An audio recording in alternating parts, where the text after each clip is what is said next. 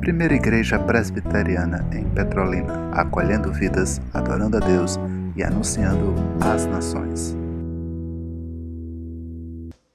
Como é bom aqui nos encontrarmos mais uma vez, agora com a classe de adultos. Como é bom. E tem um refrão de um cântico que eu quero introduzir o nosso, nossa série, porque passaremos vários domingos com essa série de suma importância. Essa série que é pertinente demais. Como flechas, filhos na perspectiva de Deus. Como flechas, filhos na perspectiva de Deus. Qual o texto bíblico que nós usaremos como base para essa série? Salmo 127. Salmos 127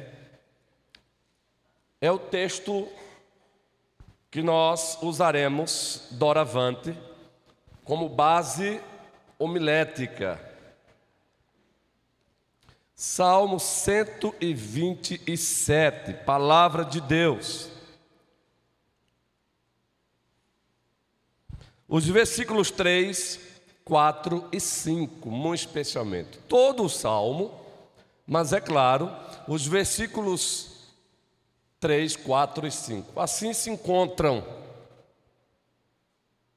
Herança do Senhor são os filhos. O fruto do ventre, seu galardão. Agora observe o texto básico mesmo. Como flecha na mão do guerreiro Assim, os filhos da mocidade. É assim que o salmista quer, movido pelo majestoso Espírito Santo, compara os filhos, Priscila, como flechas. Como flechas sendo atiradas pelos arqueiros, com seus arcos. Nós sabemos que nos tempos antigos, nos tempos antes de Cristo, muito especialmente, as armas que se usavam nas guerras, flechas, arcos, arqueiros. E é bem legal esses filmes antigos né, de guerra, eu gosto porque você percebe lá toda aquela estratégia, os arqueiros apontando os seus arcos, as suas flechas, manuseando os seus arcos, pondo a flecha nos seus arcos, o comandante dando o comando e todos eles, digamos assim, atirando as suas flechas, tendo um alvo. Então o salmista diz: Olha, os filhos são como flechas atiradas pelos arqueiros. Então, essa é a base bíblica do nosso do tema da nossa série, como flechas, filhos na perspectiva de Deus. Mas aí eu quero introduzir com um refrão de um canto que diz assim: Como um farol que brilha à noite, como ponte sobre as águas, como abrigo no deserto, como flecha que acerta o alvo.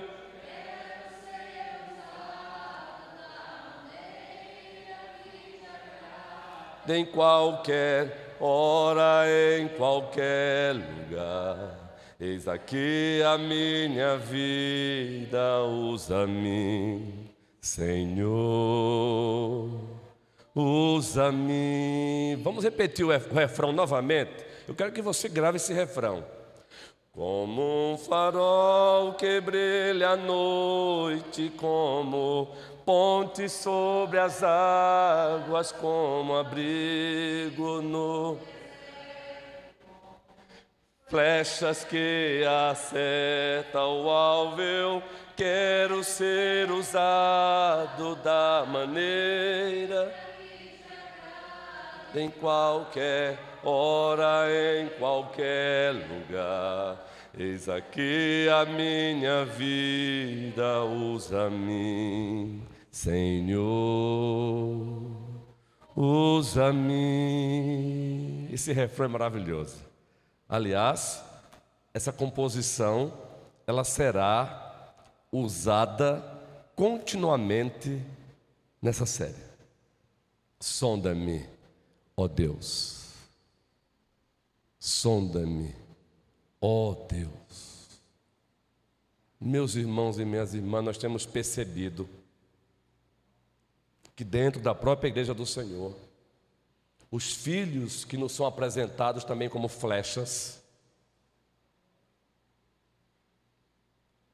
flechas que devem ser treinadas pelos arqueiros, os seus pais, flechas que devem ser polidas pelos arqueiros, os seus pais, flechas que devem ser atiradas com alvos pelos seus pais.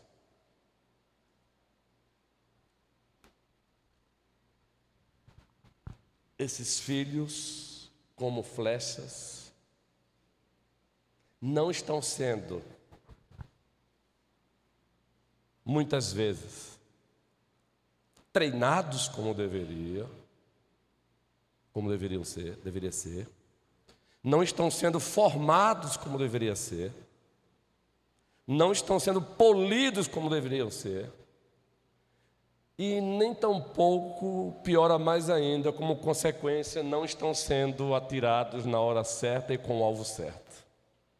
Por isso, uma geração de meninos e meninas, se lá no mundo, se, se, se dentro da igreja do Senhor, nós temos jovens como que vivendo sem rumo, imaginem fora. Imaginem no mundo sem Deus. Se no mundo de Deus, aqui usando como referência a igreja, para identificar a igreja, ainda assim, porque também somos falhos, papais e mamães também falham, mas são falhas as quais Deus confronta. Se temos dentro da igreja flechas não sendo treinadas, formadas, lapidadas, polidas, para atirarem na hora certa, em alvo certo, imagine fora, né? É só ir numa, visitar uma escola que nós percebemos a geração do século 21. Com todo respeito à nossa juventude brasileira, à nossa juventude da igreja, mas temos jovens que estão sendo verdadeiros zumbis. E agora, na era da tecnologia, Gente, vocês já caminharam, vocês têm visto por aí, mas nas metrópoles, muito especialmente. Aqui, Petrolina, que já é uma, é uma, uma grande cidade já, onde no centro. Mas tome um metrô em Recife ou em São Paulo. Você vê pessoas passando para lá e para cá e o celular, ó. Só levanta a cabeça para ver se tem um semáforo. Verdadeiros zumbis apenas para ilustrar é assim que muitos filhos estão vivendo. Por isso o tema como flechas na perspectiva de Deus, e o pior, depois queremos procurar culpados, no nosso caso como igreja. Ah, mas o meu filho está assim porque não teve trabalho voltado para ele assim ou assado. Existem queixas que têm o seu lugar, têm a sua razão, mas não são todas que são legítimas, não. Muito especialmente para pais cristãos. E é justamente esse direcionamento que queremos, esse direcionamento que Deus quer dar, usando-me apenas como instrumento. Aliás, o que aqui vamos trabalhar não é inédito. Os outros colegas pastores que por aqui passaram, os docentes, fizeram isso. Então, nada de presunção. Talvez o que pode ocorrer aqui é justamente, de novo, é que esse mesmo assunto agora está sendo tratado, mas agora pelo pastor atual, pelo docente atual. Talvez uma, uma diferenciação aí numa didática, mas não no sentido de porque é melhor, mas de complementaridade. Complementar o que eles já falaram aqui. A ideia é Deus direcionando os pais a olharem para os filhos corretamente. A encarar os filhos corretamente. Quando os pais encaram os filhos na perspectiva de Deus, aí sim o Salmo 127 ele passa a ser materializado na vida da família. Aí sim, quando o salmista diz como flechas,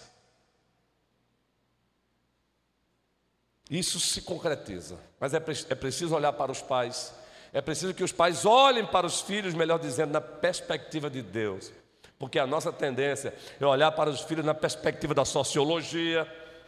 Bem, essa ciência social tem o seu lugar, mas ela não é norma normans para nós, ela não é regra que regula como autoridade máxima a família. Costumamos encarar os filhos como a antropologia ousa dizer que devemos encarar. A antropologia é uma outra ciência que tem o seu lugar, precisamos respeitar os especialistas nesse ramo, mas a antropologia não é a autoridade máxima quando o assunto é filhos. A mais nova, a, a, aquela profissão hoje que está em ascensão, até em virtude das carências humanas, e muito mais agora pós-pandemia, que é a psicologia. Louvamos ao Senhor pela existência dos profissionais dessa área, mas a psicologia não é a autoridade máxima dos pais quando o assunto são os filhos, ou é os filhos. Não, não, não é psicologia, não é psiquiatria. Louvamos a Deus por todas essas ciências biológicas, mas elas não são autoridade máximas quando o assunto é filhos na perspectiva de Deus. Elas podem contribuir, porque a graça comum de Deus tem levado algumas dessas ciências a descobrir algumas coisas que já existem, algumas coisas que Deus as colocou na criação, a descobrirem, mas elas não são autoridade máxima quanto a isso.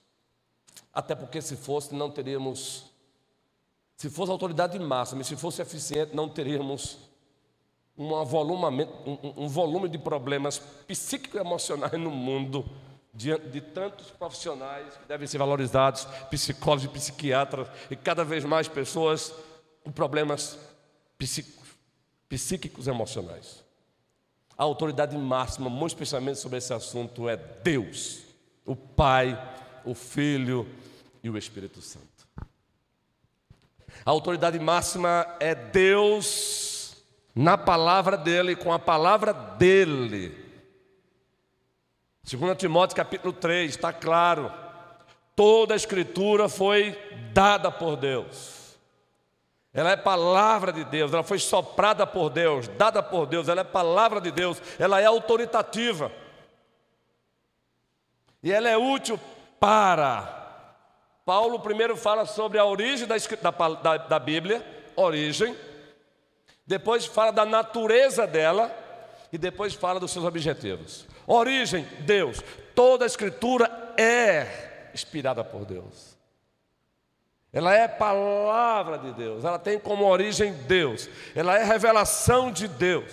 A Escritura é a autorrevelação de Deus. Deus se deu a conhecer, Ele deu a conhecer o seu caráter, Ele deu a conhecer os seus planos, os seus propósitos, é a Escritura.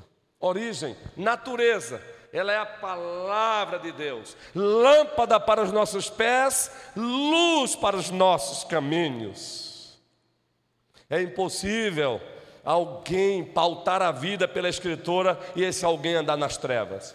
Alguém poderia levantar a mão assim: ah, mas eu tenho feito isso e ainda assim eu vejo, é, eu vivo aqui acolá noites escuras. A culpa não é da Escritura, não. Não é só abrir a boca e dizer que a minha vida está pautada pela Escritura, não. É preciso ver se na prática essa vida está sendo mesmo pautada pela Escritura. Não é só abrir a boca e dizer, é viver. Por isso, com frequência, nós encontramos o Supremo Pastor da igreja Vamos repetir isso enquanto o Senhor nos quiser aqui com o pastor, por 3, por 10, por 20, por 50 anos, quem manda é Ele. Mas enquanto aqui Ele nos quiser, vocês vão ouvir aqui com frequência: o Supremo Pastor da Igreja, Jesus Cristo. Tanto Ele como seus apóstolos. Nós encontramos nos Evangelhos, nas epístolas paulinas, petrinas, joaninas, Apocalipse, imperativos como Tornai-vos praticantes da palavra e não somente ouvintes, enganando vós vós mesmos. Quem me ama, guarda os meus mandamentos. Aquele que tem os meus mandamentos e os guarda, esse é o que me ama. Eu compararei. Com quem eu posso comparar aqueles que ouvem a minha palavra e as pratica? Ou que ouvem as minhas palavras no plural e as pratica? Aí ele compara um homem prudente,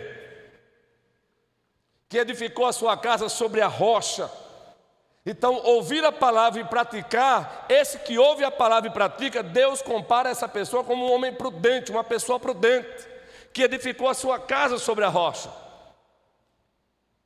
Sobre essa casa, sobre essa família, os problemas também aparecerão.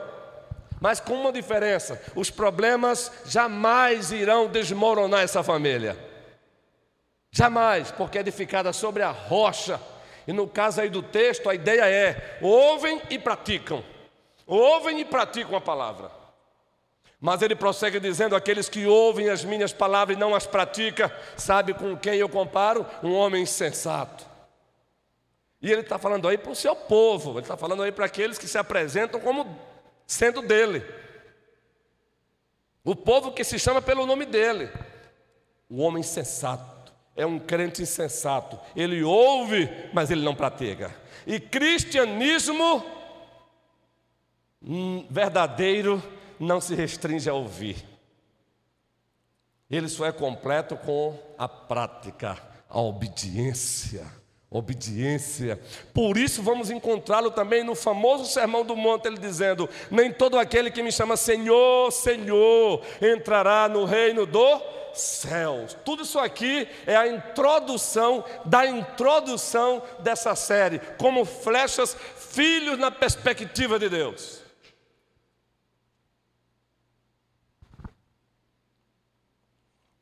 O Pai, o Filho e o Espírito Santo, na palavra e com a palavra, Ele é a autoridade máxima para o ministério que Ele me confiou.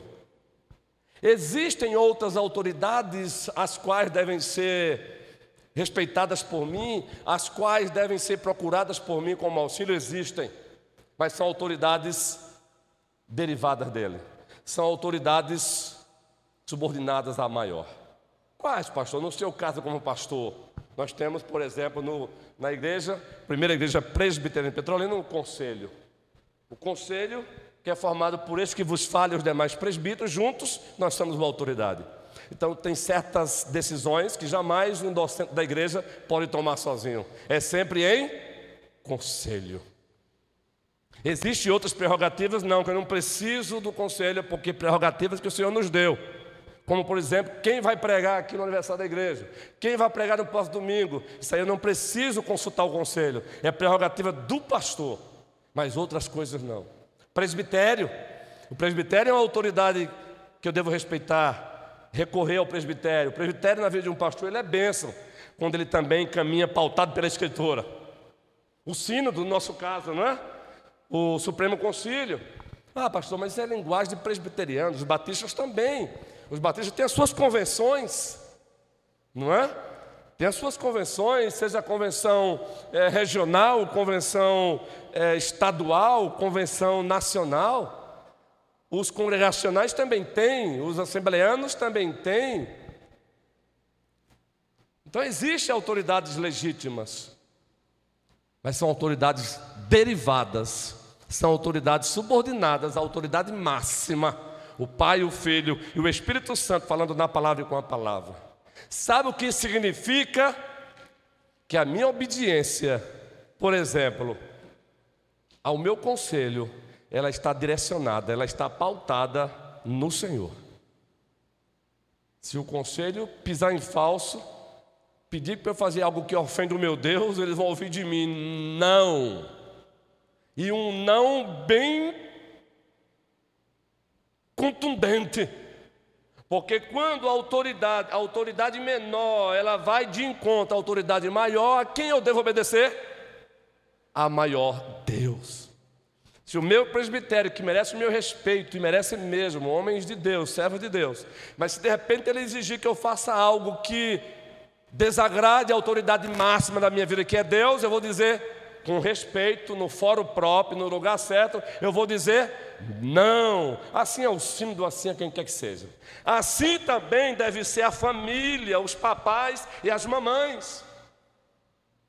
Os amigos e as amigas, um psicólogo é uma autoridade, um sociólogo é uma autoridade nessa área, o psiquiatra é uma autoridade nessa área, até mesmo nós pastores fomos levantados como autoridade sobre vocês. Mas é no Senhor. Se nós ousarmos estabelecer para vocês algo que o Supremo Pastor da igreja não estabelece, a igreja tem da parte de Deus o dever de dizer não. Agora, dizer não no fórum próprio, dizer não com respeito, dizer não visando o bem da igreja. Alguém. Ah, não. Entenderam? Porque, gente, nós percebemos hoje que muitos pais, muitas mamães, ouvem os conselheiros. Agora é, estamos na moda dos influ influencers, não é? Os influencers, e aqui com todo respeito, se tem alguém que trabalha com isso aqui, por favor, use para o bem. Mas virou moda. Os nossos filhos têm as suas vidas hoje como referência os influencers. Não é? Não é Deus. Queridos, preste bem atenção. A primeira verdade sobre esse tema, antes de adentrar no texto propriamente falando, Salmo 127, nós vamos para o texto, vamos sair do texto, vamos para outro texto, vamos voltar para o texto, vamos fazer uma caminhada boa sobre esse tema, porque família forte, igreja forte, igreja forte, o reino se expande e Deus é glorificado. Deus é o que? Glorificado. Então, grave a primeira verdade sobre esse tema. Filho na perspectiva de Deus, primeira verdade.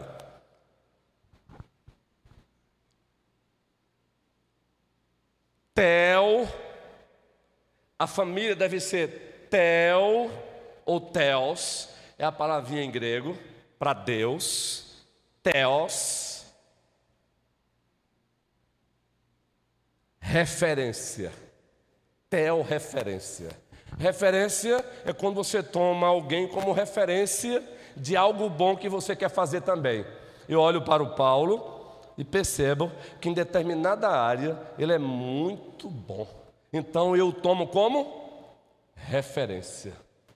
Eu olho para o diácono Luciano e percebo que em determinada área ele faz muito bem. Então eu, olho para ele e eu tomo como referência. Eu olho para Raquel e vejo que um trabalho social que ela faz lindo, o projeto Suzana, com o apoio de todas as irmãs aqui, de toda, com o nosso apoio, é um trabalho da primeira na direção dela, aí eu olho como referência, assim sucessivamente.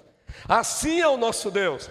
Quem é a nossa referência absoluta quando o assunto são os filhos? Família e filhos. Deus. Ele é a nossa referência absoluta. E eu preciso que vocês entendam isso, porque vocês me ajudarão no pastoreio da igreja. Como assim vocês me ajudarão? Aliás, já tem me ajudado. Tão pouco tempo pastoreando esta igreja, parece que estamos aqui há muitos anos. Isso em virtude do acolhimento de vocês, do carinho de vocês, do respeito de vocês, da submissão de vocês. Mas para que isso prossiga, entenda, nós não estamos aqui para falarmos aquilo que nós achamos como pastores que devemos falar. Nós não estamos aqui para massagear egos de crentes para que eles digam como eu gosto desse pastor. Nós estamos aqui como porta-vozes do triuno e majestoso Deus, o Pai, o Filho e o Espírito Santo. O que ele manda dizer em amor deve ser dito. Isso já contribui com o ministério de um pastor. E quem aqui está para ouvir Deus vai amar o pastor. Vai sentir a pelezinha sendo arrancada, né, Laine? Mas ela sabe que é para o, o bem. Fiéis são as feridas feitas por aqueles que verdadeiramente amam. Agora eu preciso fazer aqui uma, uma notazinha. Porque tem gente que é bruto, é estúpido mesmo na relação com o outro e quer pegar um texto como esse para justificar a sua estupidez. a sua brutalidade. Não é?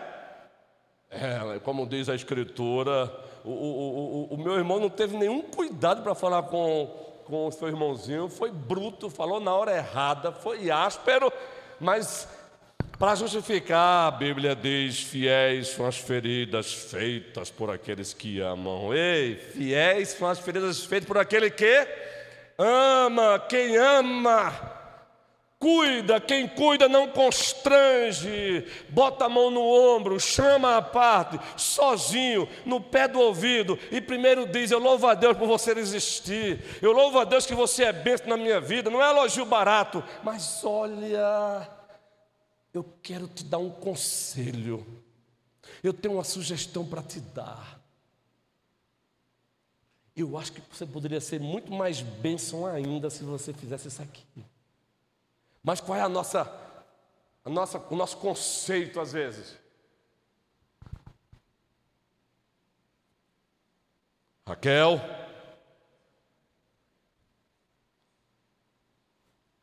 sinceramente, Raquel, você foi péssimo naquilo que você fez. E parece que a gente tem prazer se tiver mais quatro pessoas perto. Ei, por favor, não estou falando de brincadeira, não, viu, gente? Brincadeira é diferente. Nós brincamos aqui. Estou falando de coisa séria, quando é coisa séria. E parece que a gente tem prazer que tenha mais três perto, sabe para quê? Para que os três que estão perto digam: Poxa, gostei, gostei. Não estou falando de brincadeira, não, estou falando de carinho, não.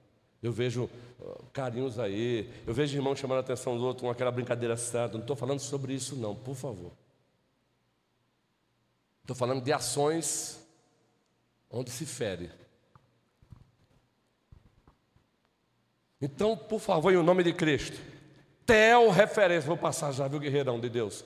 Tel referência, quem é a referência cósmica, quem é a referência autoritativa, quem é a referência máxima quando o assunto é filhos, família e filhos? Deus, o Pai o Filho e o Espírito Santo na palavra e como a palavra. Por isso nós estamos com a Bíblia aberta aqui no Salmo 127. Você lê em seguida o 128, que lá na frente será lido, você vai ver. Por isso você vai encontrar Efésios capítulo 6. Aliás, a partir do capítulo 5, a partir do versículo 21, ele faz já uma transição. Relação conjugal, Aí ele vai caminhando, relação pais e filhos. Aí ele vai caminhando no capítulo 6, relação empregadores e empregados. A palavra de Deus é perfeita. Mas quem é a referência, Arthur? Deus. Feliz é a igreja, é uma igreja local, que a sua liderança seja a liderança oficial os ministros da palavra, os presbíteros regentes, os diáconos, sejam as lideranças extraoficiais, sociedade, a nossa amada, preciosa e valorosa SAF, eu vou sempre dizer isso porque é, a nossa valorosa UMP, a nossa valorosa UPA, sejam as lideranças dos ministérios. Feliz é uma igreja que enxerga isso, enxerga bem. Que a referência dela absoluta é o Pai, o Filho e o Espírito Santo falando na palavra e com a palavra. Essa igreja pode ser chamada de igreja saudável, na linguagem de MacDever. um dos pastores que para nós é uma referência de plantador e revitalizador de igreja. Presbítero Aldo, microfone para ele.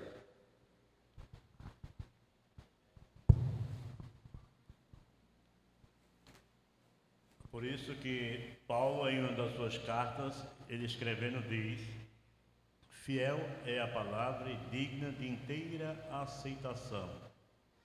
Falando a respeito do que o pastor falou aí a respeito de autoridades, é, lembrando que a própria autoridade, quer dizer, o conselho da igreja, a autoridade local, há uma, um versículo que diz que até o próprio conselho, ele para exortar o membro ou o irmão faltoso, ele tem que exortar com brandura.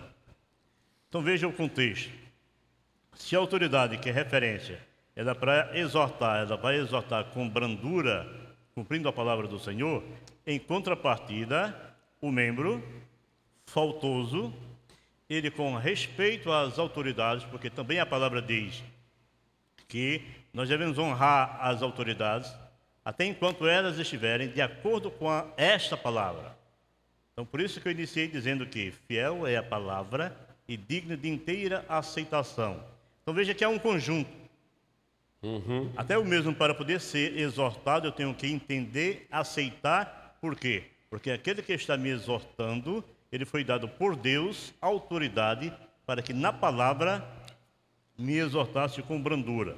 Então a gente sabe que, infelizmente, em todas as igrejas existem aqueles filhos ou membros rebeldes de que, mesmo estando errado, não aceitam a disciplina na palavra nem com brandura. Então, tem que se levar também numa esfera maior para entender que autoridade é autoridade.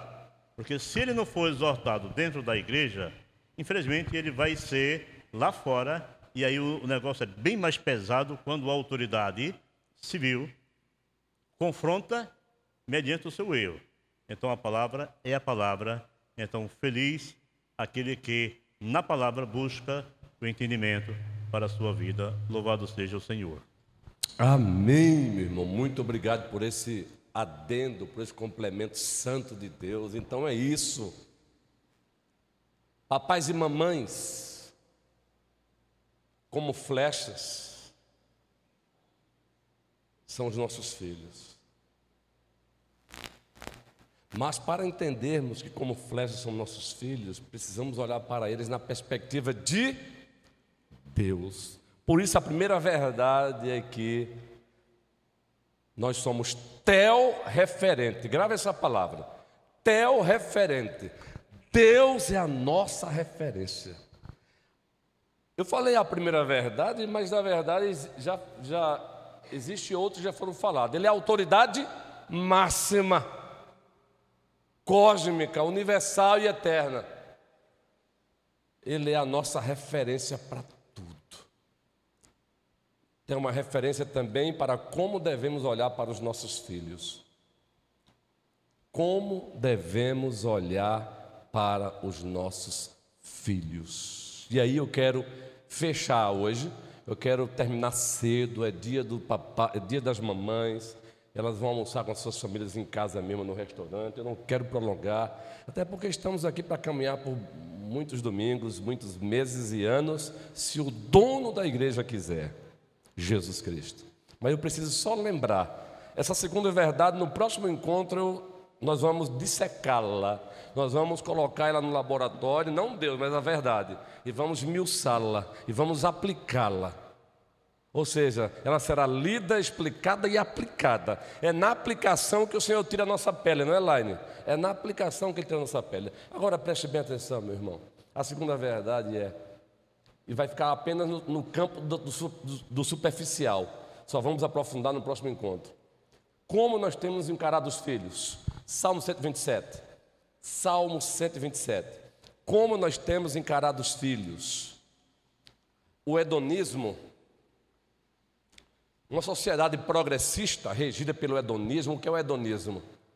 É um conceito filosófico que prega e tem pregado que o fim principal da vida é o prazer pelo prazer.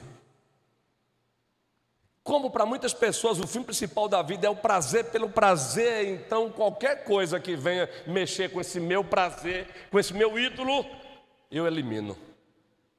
Pois bem, essas pessoas progressistas, hedonistas, têm dito aí nos telejornais, e de maneira bem bonitinha, que filhos são problemas, filhos são atrasos de vida. Nós encontramos jovens que começam a namorar e você pergunta: vão ter filho quando? Deus me livre. Pecam contra Deus até no ato de Porque, querendo ou não, estão sendo influenciados não por aquele que é a referência maior. Deus me livre. Ou aquele casal que teve um, você pergunta, vai ter o segundo? Deus me livre. Então, em nome de Jesus Cristo, quando essa série for encerrada, se tem alguém aqui, ninguém mais vai dizer Deus me livre. Não estamos aqui dizendo que você tem que ter 500 filhos. Eu tenho um colega pastor americano que mora em Aldeia Recife. Ele tem oito homens. Oito homens, todos servindo ao Senhor. É uma escadinha. Estivemos lá recente, oito, imagina. E eu posso citar o nome dele aqui, que ele é meu amigo. Não estamos dizendo aqui quantos filhos vocês têm, têm que ter. Agora, acabe com essa história que filhos são problemas, que Deus me livre de ter filhos, porque isso não é de Deus. Eu vou dizer logo aqui, superficialmente hoje, e no próximo encontro vamos aprofundar. Se você é cristão e Deus é a autoridade máxima na sua vida, acabe com essa história, mude esse conceito. E aqui está a primeira, voltando para o Salmo 127, a gente encerra, só a leitura. Como eu já falei, eu não quero atrasar um pouquinho a programação de vocês também hoje não. Se bem que esta aqui é a melhor de todas, ouvir Deus. Salmo 127, versículo 3. Como devemos olhar o filho? Filho na perspectiva de Deus. Filhos são o quê? Herança do Senhor. São os filhos o fruto do ventre, seu galardão. No próximo encontro, nós vamos aprofundar o que é isso aí, meu irmão. Aí você vai, em nome de Cristo, dizer não para essas colocações que ofendem ao próprio Deus. Sabe por quê? Uma aplicação bem rápida. Se a sua mamãe pensasse a mesma coisa, tivesse dito a mesma resposta, humanamente falando, horizontalmente falando, você não estaria aqui. Obrigado pela minha mamãe, que teve seis, e um desses seis é este homem aqui. Já já está aí, já já? Ela precisou, ela está lá assistindo lá. Eu ia dizer este homem belo, aí ele ia dizer, Verdade. Louvado seja o Senhor pelas mamães. Eu estou aqui olhando para Fátima porque a mãe dela não disse, ela não fez coro com essa proposta do diabo. Louvado seja o Senhor que eu acabei de ouvir aqui um complemento bom do presbítero Adualdo, porque a mãe dele não ouviu essa proposta do diabo. Dez. Louvado seja o Senhor que tivemos aqui o Diácono Luciano nos conduzindo uma EBD maravilhosa. Louvado seja o Senhor que temos aqui a verdinha. Quem acertar quem é a verdinha na igreja vai ganhar um chocolate. Eita, e agora? Vai ter não? E agora, guerreiro? Não, essa foi fácil demais. A Sandra, presidente da nossa SAF, uma bênção de Deus, que bom. Ah, que bom que a rainha a rainha Dona Alzira teve Suelene, Alzeni. Só não me assustem tanto, é porque faz parte. Eu tomei um susto agora, meu amigo, que foi na veia. Manhã! Quem acertar, quem faz isso, ganha um chocolate. Manhã! E ela diz: O que é? Quem é? Eu amo essa relação. Isso é gostoso. Isso é... Gente, nós não somos etéreos. É brincadeira, viu, gente? Por favor. Mas, Suelene, ainda bem que a rainha mãe não disse não. Não, não disse, ela disse não a esse coro, porque você está aqui hoje. Essa jovem aqui, Suelene, toda semana está ali, ó, fazendo os cartazes da igreja, viu? Isso aí foi ela que fez, ó. Ela, Selma, cadê Selminha? Está dando aula, está abençoando lá. Foi ela que fez. Ah, está ali o Venâncio. Olha, o Venâncio está ali. Com ao lado dele, Fernanda, abençoada de Deus. Hoje, dando um auxílio aí à nossa superintendência. Ainda bem que Carmelita não disse sim a esse, esse mensagem do diabo. Ela, ela disse não. E aqui tem Fernanda. Ai, Fernanda está feliz da vida porque Dona Vera Cabral, ela não ousou dizer sim para o diabo e ela casou com o príncipe o preciosinho, o diácono Júnior. Gente, isso aqui é para você entender isso mesmo. Senhor, muito obrigado. E para fechar, ah, Senhor, muito obrigado, porque Maria, ela disse não para o diabo e disse sim para Deus. E Deus usou o ventre dela para que o Senhor, o Salvador, nascesse, fosse ensinado, vivesse, morreu, ressuscitou, subiu e ele voltará. Que o Senhor nos abençoe abençoe, que o Senhor nos ajude, todos de pé, e vamos novamente, Elaine, nos ajude aí, Joelson.